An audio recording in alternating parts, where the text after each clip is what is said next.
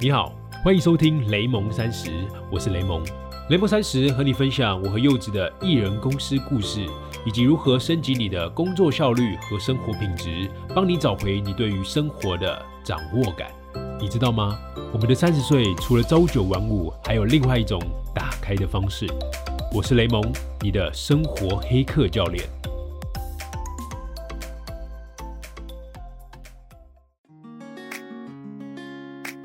Hello，你好，我是雷蒙，欢迎回来艺人公司十月月报的五月份。好久不见了，先祝福你都好，因为最近台湾的疫情状况没有这么稳定，那希望台湾可以早日的恢复稳定的状况。那虽然疫情状况很严重啊，但这个系列还是要继续的做，因为这个系列啊，我会跟不正常人类研究所的张修修一起分享我们经营艺人公司的甘苦谈。毕竟啊，身为艺人公司的实践者，还有白老鼠。我们希望啊，可以透过这个系列，让你可以从更多的面向来了解个人事业经营的取舍，也能更好的去判断自己该怎么做。那这个月啊，我们雷蒙三十几乎没有更新，就连《谁与争锋》的单集啊，我们也先暂停了，因为这几周啊，我都在全力的准备六月十八就要正式开课的 Notion 课程。果然啊，我们都是普通人，就是事情想事想的太多，但计划永远赶不上变化。就像是这个月的艺人公司实验月报啊。我们本来要跟修修一起直接搞个直播，让所有关注个人事业的朋友们啊，都可以一起加入我们，透过互动啊、问答，这样这个系列啊也会更有影响力，甚至更有用。结果啊，疫情就爆发了，所以我们就延后了这个计划，先待在家里面远程的录音，希望下个月台湾就可以恢复稳定，我们就能够按照原本的计划跟大家直播了。那今天的这一集啊，我们先回顾五月份我们做了什么，有没有达到四月份我们说的目标？那如果没有的话，我们学到了什么？那还有遇到什么样的启发？那这次的下半集啊，就是在修修的不正常人类研究所的 podcast 的节目里面，里面会分享我们的六月份的计划。那听完这一集啊，也要记得去修修那边听哦。那我先简单跟大家分享一下这一集的大纲，就是修修的整个四月啊，都是属于一种社群网络的断舍离状态。他连在脸书上发文都是请他老婆帮忙代播。然后啊，他去上了一些投资的课程，他会和我们分享他出社会以来到现在的投资的心得有什么样的转变。那我们做艺人公司的人为什么要更注重理财这件事情？那我自己的部分呢，是因为 Notion 的线上课程啊，预购期算是大成功。我非常感谢有两千多位的朋友啊，还有同学们的支持。所以在预购结束后，我就马上闭关进入了一个备课期，全力准备即将上线的 Notion 课程。然后这个备课的强度啊，也超乎我的意料。就基本上，我现在可能一整天有大概六到八小时都在准备课程，所以我也很少去上社群网站。还有就是最近啊，我的生活黑客之路的内容订阅也回归了，因为随着课程啊逐渐的筹备好，我要慢慢的把生活调整回来。那话不多说了，准备好了吗？我们要开始喽！好，各位听众，大家好，今天又是我们的艺人公司的实验月报，这是第二集。没错，我是修修，Hello，我是雷蒙。节目开始之前啊，我可以先请教雷蒙一件事情：现在外面的世界到底是什么样子？因为我已经跟这个世界断绝太久了，你知道吗？感觉应该是，感觉大家的脸书上面应该吓坏了才对，就是现在疫情又爆发嘛。然后好像还蛮严重的，是不是？我现在每天就是只有上雅虎奇摩新闻，然后看看那些指挥中心的记者会到底又报了什么，到底又多新增了多少本土案例啊，然后又回归多少啊，我都不知道大家现在反应是怎样。因为上一集我们有讲，我现在整个五月就是实行一个社群排毒。我现在都完全老老婆带坡感，对对对，每次看到脸书就看到奶婆带坡，超可爱。所以现在现在到到底现在脸书上面的大家现在是什么样的一个状况？其实因为大家都已经算分流上班或者居家工作，所以我觉得最近上社群网络的这个人潮啊，其实超多，就有点像今年过年那个 Clubhouse 的那种感觉。哦，可是因为疫情，所以大家其实我觉得在疫情上那个情绪感还是蛮多的，所以我觉得你刚好躲起来是正确的。就是躲起来，不要出门，然后也不要看那些社群上都被人家带风向，或是用到一些情绪。但有些很难过、很伤心。但是我觉得很多人在吵架、仇恨，对，那就其实真的不需要看。然后我觉得我最近我也蛮，我也蛮脱离社群圈的，啊，真的就，有在备课哦，对，对在备课对，对对对，对，看我们的胡子都长出来，我都没有在刮胡子，就我大概两个礼拜没有出家门，就是对，躲在家里面爱台湾。对，其实你这样讲，我真的好像有感觉到我老婆，她有时候就会跑过来，然后就很情绪激动的跟我讲一些事情。我就说：“哎、你先冷静一下，你到底在讲什么？”他就会讲说某某某啊，他都怎样怎样怎样，他又不怎样怎样怎样。我就说：“哦，是这样子哦，你那那那你为什么会这么激动？”我觉得可能现在多多少少，脸书上面还是会充斥蛮多这样子的讯息啊。对对对，情绪先行嘛，就因为社群网站就是后真相时代，就是嗯真相放后面，大家情绪先发泄。对，对，所以你很容易，如果你每天太黏在上面，就会被它给影响到。嗯所以我觉得我们两个就是最近刚好都有自己忙碌的事情，所 以有一个自己的小泡泡，我觉得挺好的。还不错哦，就是情绪不会受到影响啊。我觉得真的有对办法持续做事情下去，情绪超级重要。其实我这个月情绪注专注。这个月情绪没有太好，我等一下再来讲一下发生了什么好了。那我们先来先来复盘，就是我们先来复习一下上个月说这个月要做什么，对，就是复习一下，来反省一下我们到底上个月说要做到的，到底有没有做到啊？你就是要备课嘛，对不对？你备的怎样？对，就我的六月十八的课程就要正式 on board，所以就要把我的预计是三百分钟，但我现在觉得我绝对会超过，哦，因为我就是自己要做设计、做后置、不拍片，然后做投影片，所以其实我最近有点 k 笑，就是做不完。所以你你的课程是一次全部就全部上线，所以不会分批对这样哇，算是有第二批，可第二批就是算解锁送给大家，就是我当时就是讲说达到了多少人忘记了，然后就会解锁，解锁就会送大家一些 Notion 的一些其他的小技巧。对，那这个东西就可以后上，就六月十八之后再拍。可是六月十八之前，其实有些主要的单元是要拍完，还是要讲一下成绩。好，哎、我们去年上个上不是去年上个月 好像还没有开始募资嘛？对，那这次就是因为我觉得可能很八十 percent 是运气，因为我们的课程其实只有一个 trailer，就是一个那个预告片或是一个宣传片，可是没有正式的课程内容。但是就是已经超过两千多人购买，就是一下就挤进了呢好好的热门课程的前四十名，哦，超强的欸。受宠若惊。那你觉得运气真的是走真的八成是运气吗？你觉得除了运气以外，你觉得还有什么是可以造成你们现在这么成功的元素？大概几个点呢、第一个点就是，我觉得 Notion 这件事情，就是在台湾还没有人做这个课程。然后再来就是，现在其实大家越来越重视，就是远距工作能力，嗯，或者是数位工具能力。因为大家已经开始透过疫情，就慢慢发现说，我过往都是靠人跟人的这样子见到面的工作，这样其实很脆弱，就是这个反脆弱嘛，就是他只要透过一个变化，他其实没有办法人跟人的话，他是没有办法有好的协作的。所以我觉得刚好搭到这一波，就是一个时代的一个机会，风口。就是如果以、对用一个词来讲的话，然后再来就是因为我过往一直在这上面都有有在钻研嘛，所以刚好可以把我的能力跟这个东西结合。嗯，但我觉得更大的比例是因为身边有很多很好的朋友愿意帮我助推一把，就像修修影响力，就带了蛮多的单子。我觉得这个也是因为你本来就做人成功啊，做人成功，所以说大家会愿意帮你推啊。很感动哎，我觉得我这个边缘人，居然大家都愿意帮我，我就很感动。所以我觉得我们现在最我自己的最大的责任跟使命，就是好好把这个课程备好，然后把这个好的产品交付出去，就是给大家这个信任跟那个责任嗯，的那个一个交付。我真的觉得恭喜恭喜！就像艺人公司这个领域，就是我们其实都在一起推这个理念嘛，嗯。就是我在走一个数位工具类型，嗯。然后你在走影像，对。然后唱歌可能在走就是写作、部落格这种东西，我觉得挺好的，就是变成是艺人公司是一个大的概念，可它其实在这个路上，它需要具备很多的技能，或者是很多的给息，就是你要打仗，你要有兵粮马，还有武器。嗯那我觉得我们刚好在跟大家讲说，前面有一个很棒的 One Piece，然后你要具备这些武器，所以我觉得我很喜欢这种感觉，就是大家是一起把一件事情做大，而不是就是啊靠修修做艺人公司，我也做艺人公司，靠我们竞争对手。对，那我觉得这样就不有趣。对啊，这个也之前也讲过。其实我觉得像不管是经营 YouTube 频道好了，或是说在推个人品牌，其实这个是一个正和游戏，就是它跟零和游戏是对面的。其实我们现在人就人生啊，我们现在过这个人生，真的可以粗浅的分成这两个游戏，一个是零和游戏 （zero sum） 跟正和游戏 （positive sum）。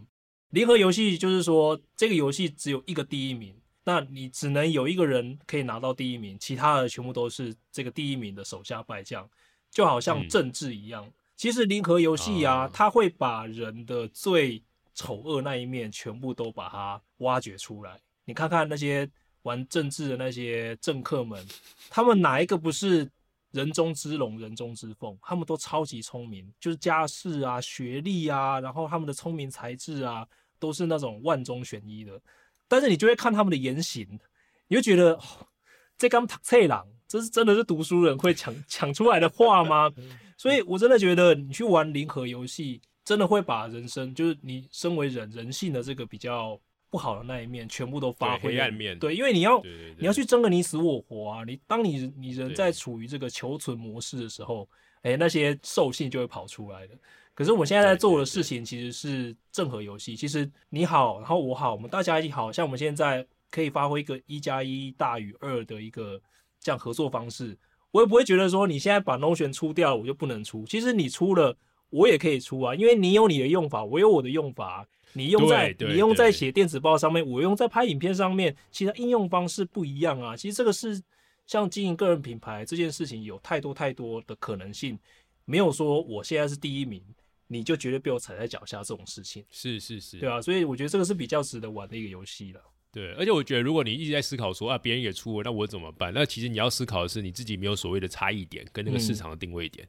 就你不够独特，就是你变成是你，那难道你做的东西都跟别人一样吗？那你就是一个 copycat。那我觉得其实更可惜的是这个点，而不是别人先做了。对啊，我回头来讲讲看，修修会点，就是你 你刚刚前面有讲到，就是你觉得你这个月你没有这么的开心，你觉得是为什么？就是你当时这个计划跟你后来的预期跟这个结果中间那个 gap 那个落差点，你觉得最关键的会是哪几个方向？对我其实就这几天一直在反省啊，为什么这个月的工作进度没有上个月想象中的这么好？其实还是我觉得疫情啊，它的确影响蛮大的，因为因为之前有讲嘛，我现在因为是跟老婆自己带女儿，嗯，然后我的岳母啊，我的丈母娘，她就会一个礼拜大概会来两到三天，然后她就可以帮我 cover 那个这两到三天下午的时间，让我可以专心的去工作。但是现在因为疫情的关系，她也不方便出门，我们也不希望她在外面跑来跑去啊，增加被感染的风险嘛，我就请她在家里休息，所以变成我跟老婆就在家里顾女儿。她现在又处于一个很黏的状态，那她一该啊，我心里面就会有想去陪她，就有那种罪恶感。啊，但是我又想说啊，不行，我还有工作要完成，我把我自己定在书桌前的时候，我又没办法专心的去工作，所以就变成一个很拉扯的状态，拉扯到后来，你知道就，因为我现在每天都有记录，我说我现在今天每天的工作时间，我到底工作了多多久嘛，就是用那个 Notion 记的、嗯，对，daily tracking，然后我就看到那个数字，我就觉得这个月到底在干嘛？这也是我之前一直很排斥做计划的原因，因为计划赶不上变化。当你计划跟变化造成的影响，让你让你没办法在预期的进度之内去完成事情的话，心里就会有罪恶感啊，有焦虑啊，有压力啊，什么都这样排山倒海而来。所以我我昨天心情真的超差的，就是 我就看我就看我女儿在那边改，你知道吧？然后就想，心里想说，你可不可以不要改啊？啊，但是她是 baby 啊，她每天在做的事情就是改改脚啊，这就让我在反省说自己，因为我这个人是很目标导向、很计划性很强的人，就是我东西设定好了，我就一定要把它达成。没有达成，我就会开始鞭打自己，说啊，你怎么那么差，怎么那么烂？所以我昨天就陷入一个感这是，艺人公司的特质。哎、真的，那你怎么？么样解决它、就你遇到你开始有这个纠结或者这个困扰，你意识到了，就是因为你这次的意外点来自于丈母娘没有办法来嘛，就是少了一个援兵。嗯，当援兵这条线被砍掉，这个兵粮被砍掉了，你怎么样去解决或者调整你现在的状况？我以前呢、我有两种方法让自己的情绪变好。第一个就是打坐，第二个就是啊跑步。啊，现在我没办法跑步，你知道吗？我超痛苦。我曾经上个礼拜啊，戴着口罩出去跑，跑到大概，因为我大概每次出去跑就是十公里左右起跳嘛。我跑到七公里的时候，我快断气了，因为你一边跑的时候，它那个口罩会湿掉，然后它会粘对粘在你的鼻子跟嘴巴上面，你等于就是被捂着嘴巴，对就没办法 毛巾的感觉，毛巾直接拿来，我就我就快断气了，然后后来三公里就要慢慢走回来，所以我明天早上可能还还是会去跑了，只是我就会戴两个口罩，就第一个口罩湿掉，我还有第二个、哦第二个口罩可可以用。换一个。对啊，所以我我会用打坐，然后会用跑步来让自己的情绪能够恢复到一般的状态，然后再来就是睡觉了。我觉得吃饱睡好，其实它就是可以让自己的情绪 reset 的一个最好的方法。所以我今天就还不错，今天就还 OK，然后就赶快再赶一些工作这样。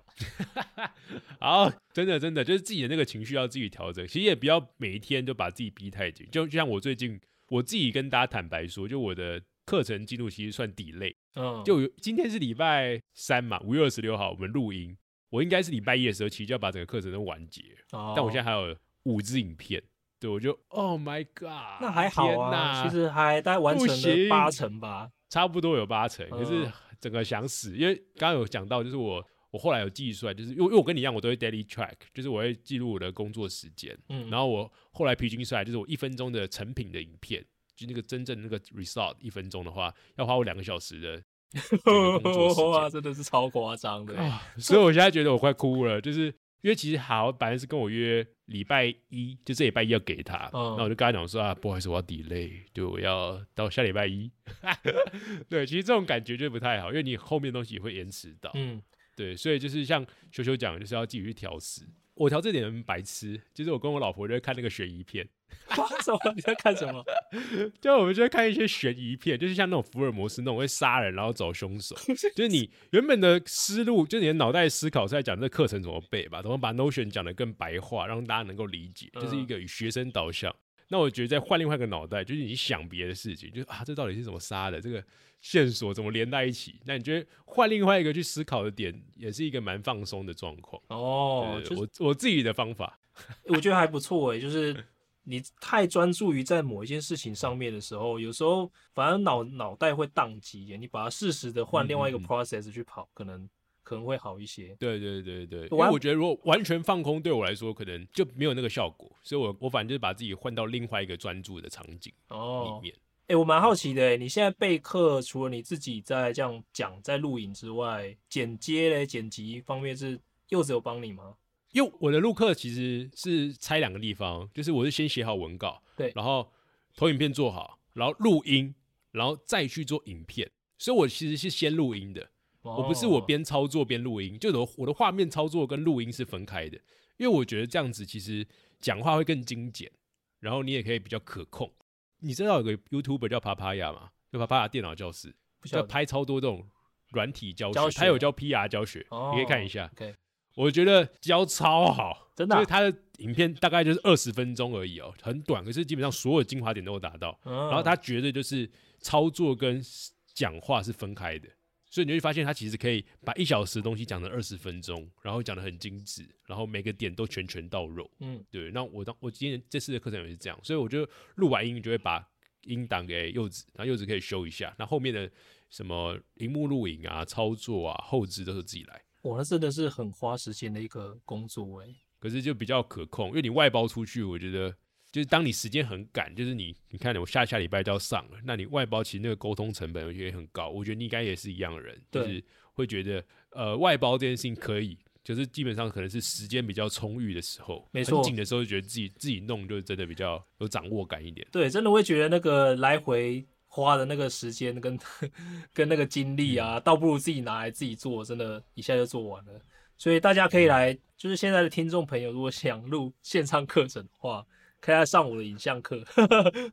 影像课这件事很情，好很好，真的真的就是，我觉得线上课程这件事情啊，其实他在拍就做一支影片来说，它其实相对比较简单的。但是如果说你可以掌握到一些我课程里面教的，就是让大家能能够留在你影片的这个这些小 p a p e 的话，它可以让大家会更能够去继续看你的那个，把影片继续看下去，就是那个 retention rate 可以比较高。所以我我上一个月的这个月要达成的其中一个很重要的目标，就是把我的课程架构整个把它重整嘛，然后要在就在五月底之前能够去让大家报名。这件事情还没发生。第一个，因为我现在断网当中；第二个，我进度严重的落后。但是我会尽量在哈哈 尽量三十一号之前。我现在如意算盘是这样想的，就是在五月三十一号的那个十二点之前，就把报名的资讯全部都发布出来。然后六月一号我就可以开始上 FB 回大家的问题了，这样用这样的安排。所以你是要有你你是有个 landing page 吗？还是怎么样？对我会有 landing page，然后我也在跟哦，我在 FB 工程对我在 FB 上面跟大家说，这个大改版跟之前的那个有什么差别？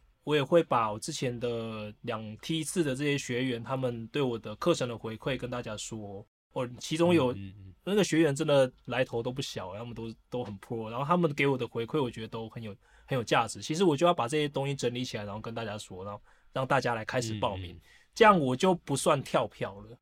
应该啦，就不算跳票，反正很坚持终点的男就人。就一定要就是设定目标，就是想把它完成，尤其是已经跟大家已经公诸于世了，就一定要。那你这个五月三十一号开始表单就是 landing page 出来报名嘛？那课程什么时候开始啊？我觉得可能会设在六月中，就让给大家两个礼拜的时间去报名。然后我还在想哇，很快很快。其实还，好，因为我我的内容大概都已经确定了，那之前的那些投影片什么都做好了，我现在只是要再加一些东西，剪一些东西，更能够符合我新设定的这个课程的课程的目的，就是要让大家把一个 YouTube 频道经营好。那其实加东西，我觉得可能还要再加三成左右的东西进去，然后还有一些像是比较 detail、比较不适合在直播课讲的一些细节的影片，我也会在这段期间内拍好。哎、其实还蛮赶的嘞，两个礼拜。对啊，我跟你讲，我我我现在目前的感觉就是，我自己现在是一个礼拜拍四支或五支影片，我就觉得我已经我已经有点 overload 了。哎、很强啦，一个礼拜四，就我一支影片大概十分钟上下，所以大概一个礼拜五十分钟，哎、其实这样很已经经很强。这样已经很强了啦，这样很强了。对啊，希望能太够能够达成啊，就没办法射到太阳，希望能够射到路灯。叫什么？稍微好了，我就来讲一下，我其实还这个月，嗯，之所以进进度会 delay，因为我又把时间把它拿去看别的东西。这件事情就是投资，投资这件事情。我在疫情还没有大爆发之前啊，我又去上了一个我追很久的一个股市的名师，他蛮有名的，他叫黄，谁谁谁？他叫黄国华，不知道你知不知道？我不知道，完蛋了。他其实是我觉得在台湾出财经书里面，我觉得真的很有料的。他好像很久以前是做交易员，然后看技术指标，就是技术分析去交易的。但他后来觉得这个不是长久之道，他开始转成基本面的分析。然后我买了几本他的书，我大概从六七年前开始看他的东西，然后买他的书之后，我就觉得他其实是蛮值得去，他是算看财报派的啦，就是去分析这间公司的财报，然后这间公司的里面几个财务指标，如果说有一些变化，代表这个公司的营运状况在往上走的话，他就会开始把它列入观察清单。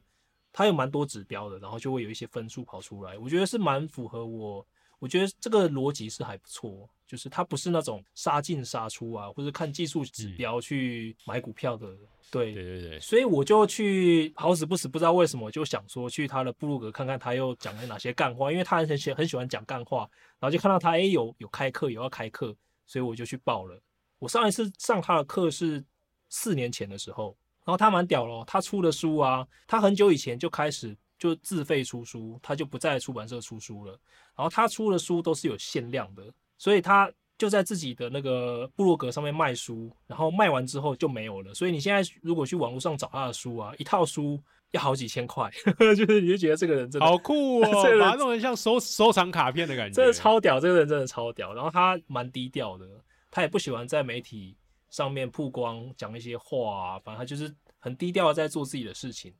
所以我觉得他还铁粉经营的很好，对对，他。他铁粉超厉害。然后他最广为人知的是，他很喜欢日本，他每年都要去日本一两次。然后他的对日本的了解啊，是专家等级的，所以他出了很多有关日本的书啊，甚至还出去日本逛美术馆的书，也全部都是自己自费出的，所以真的是很多才多艺。然后他最近啊还有，诶，他明年就有在公视还有一部戏要上。他是编剧，因为他很喜欢写小说。然后我上次、哦我上感觉是很认真生活的一个人，对，超厉害棒棒。我去上课的时候，他就放了一一些毛片给我给我们大家看，还蛮好看的。反正我去上他的课之后，又开始把自己的一些闲钱啊，就想说，诶，最近是不是有一些投资的机会？就想要赚个赚个便当钱，我想我想说最近是一个低点，然后我刚好都没钱，很可怜。对就是这就是你，就是你手边一定要留一些现金啊，就是有那种低点的时候，你才可以才有子弹去打。真的。他上完之后，我就开始看一些，因为最近这一波好像是船产比较强，因为原物料都在上涨嘛，所以这些船是船产的这些公司啊，它的股价就一直在涨。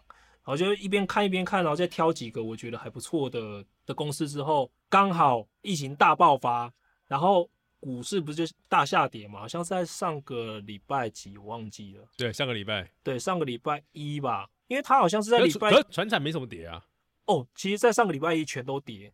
还有跌停哦，因为它已经跌了，啊好像从上上礼拜开始就跌了好几天，然后到上个礼拜一大跌嘛，大跌之后我就进去捡嗯嗯嗯捡了一些，然后捡到现在放到现在也十几趴，就涨涨回来十几趴，就还蛮运气还蛮不错，就赚了一些便当钱。对我就在开始在想，因为其实对我们艺人公司来讲啊，其实我们有一个蛮大的特点。也是这个事情的一个优势啊，就是我们的收入不是很单一，我们并不是说把我们的收入都放在一个可能就是薪水上面。如果说你的收入的来源只是单一的薪水的话，那可能最近就有一点危险，因为如果公司是那种啊餐饮业或是旅游业，你就会顿时可能被裁员，你的唯一的收入来源就没有了，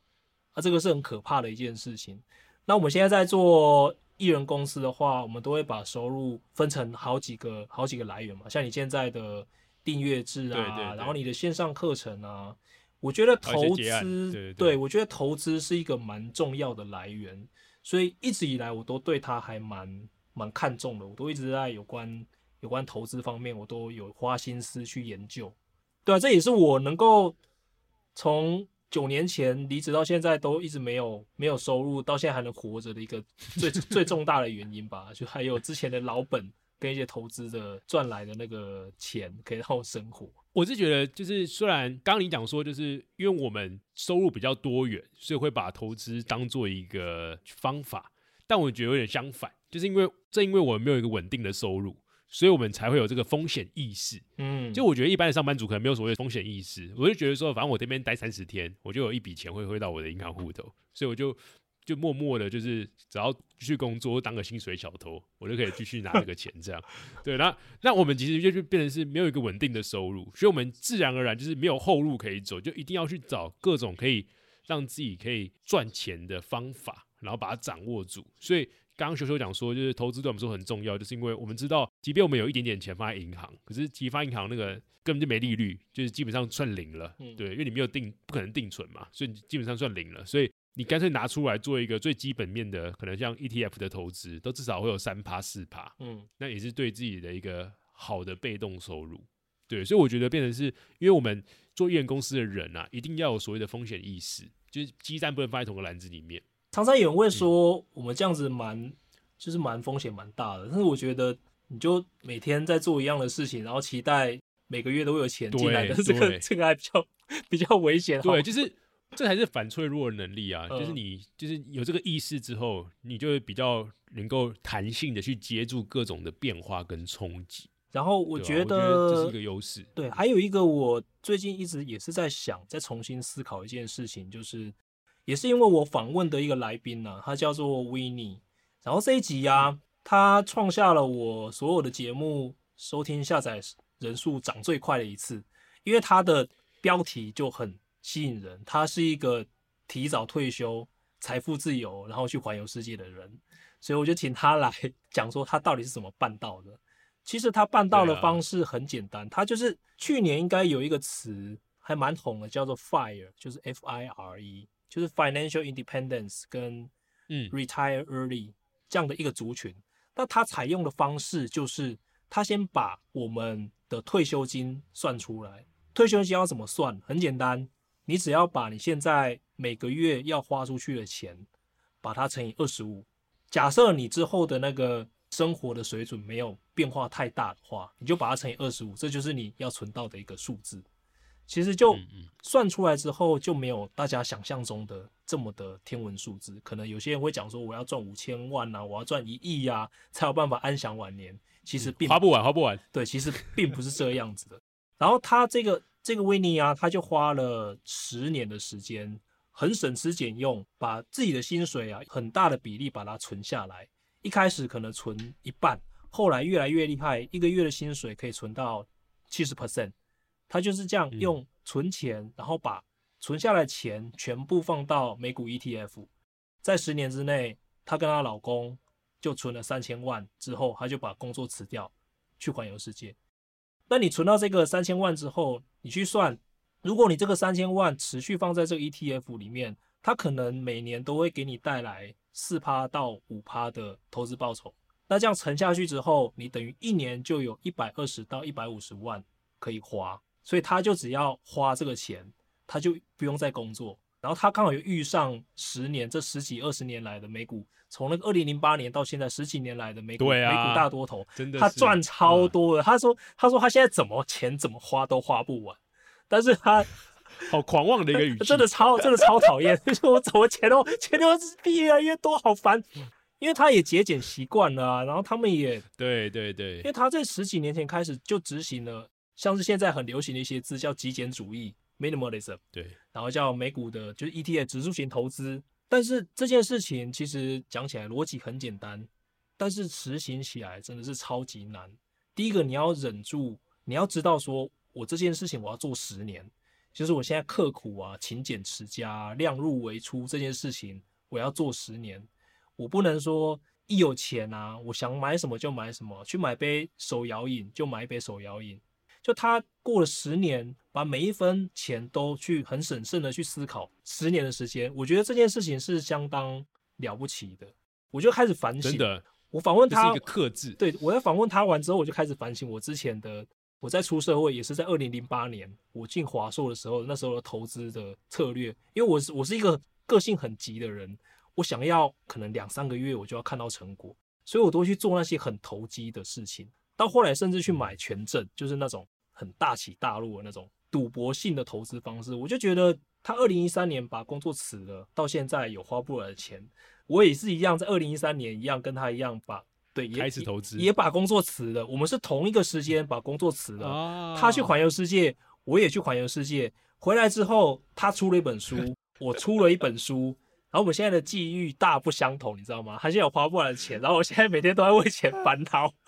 我就开始反省，太可爱了，我的天哪！我就开始反反省自己的投资的这心态，到底是我现在是看长线还是看短线？因为我另外一个很就是我觉得他很厉害的一个，就是教大家看财报的老师，叫 MJ 老师林明章老师，他常常讲啊，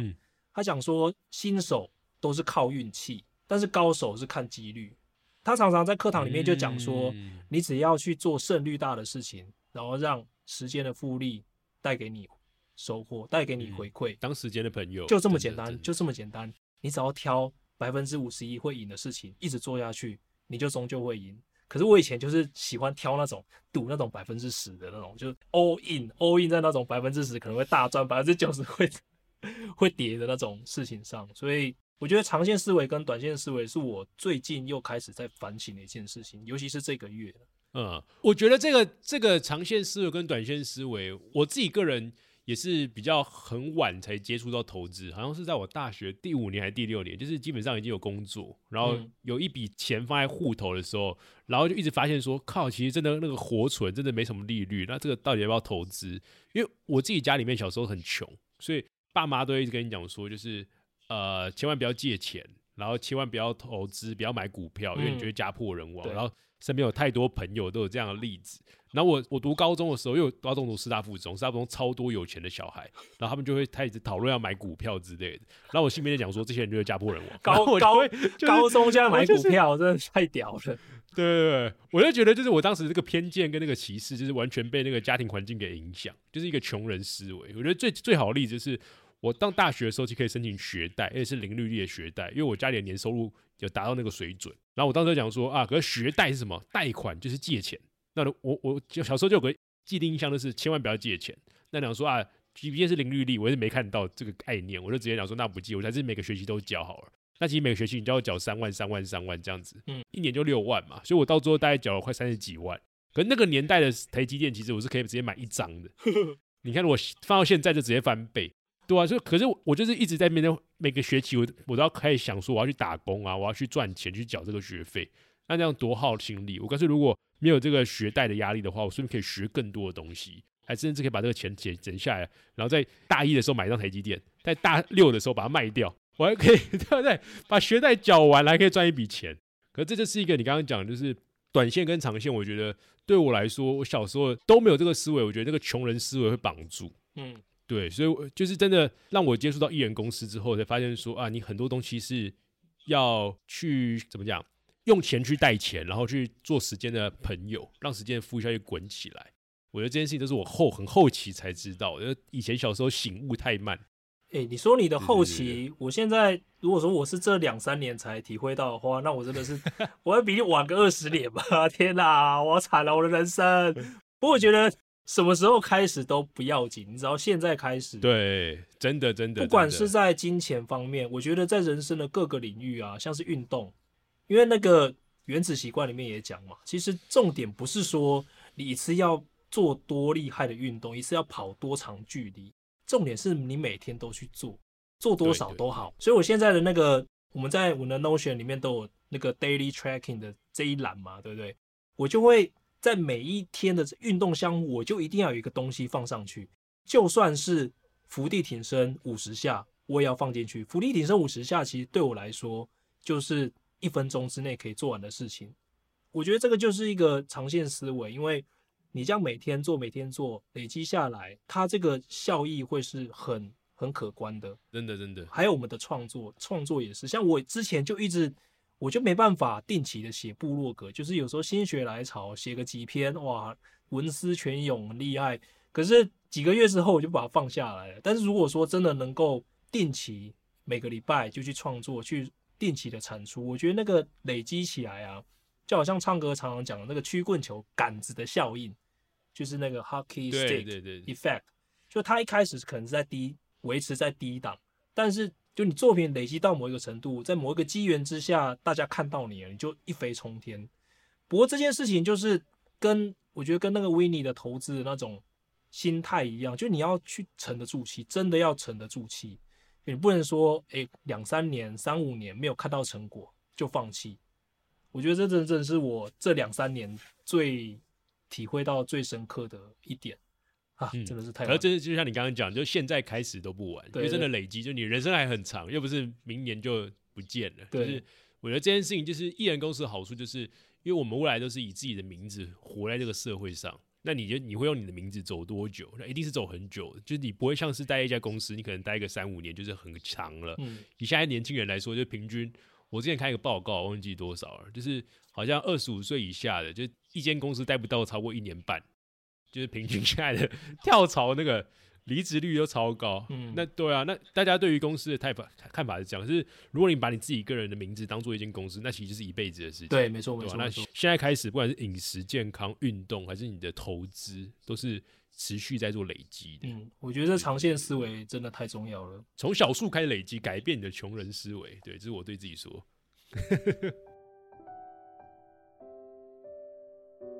好，这是我们上半场的艺人公司实验月报。那下半场啊，修修会分享他自己在加密货币里面看到的事情，也会分享他下一个月的目标还有计划。那你要去修修的 Podcast 频道“不正常人类研究所”才听得到哦。那如果你喜欢这一系列，邀请你给我们的 Podcast 留下五星的评价，或者分享出去，让更多人知道，让越来越多人参与到艺人公司个人事业经营的生态里面。让我们一起去实践我们想要的理想生活，达到新时代的工作还有生活的模式。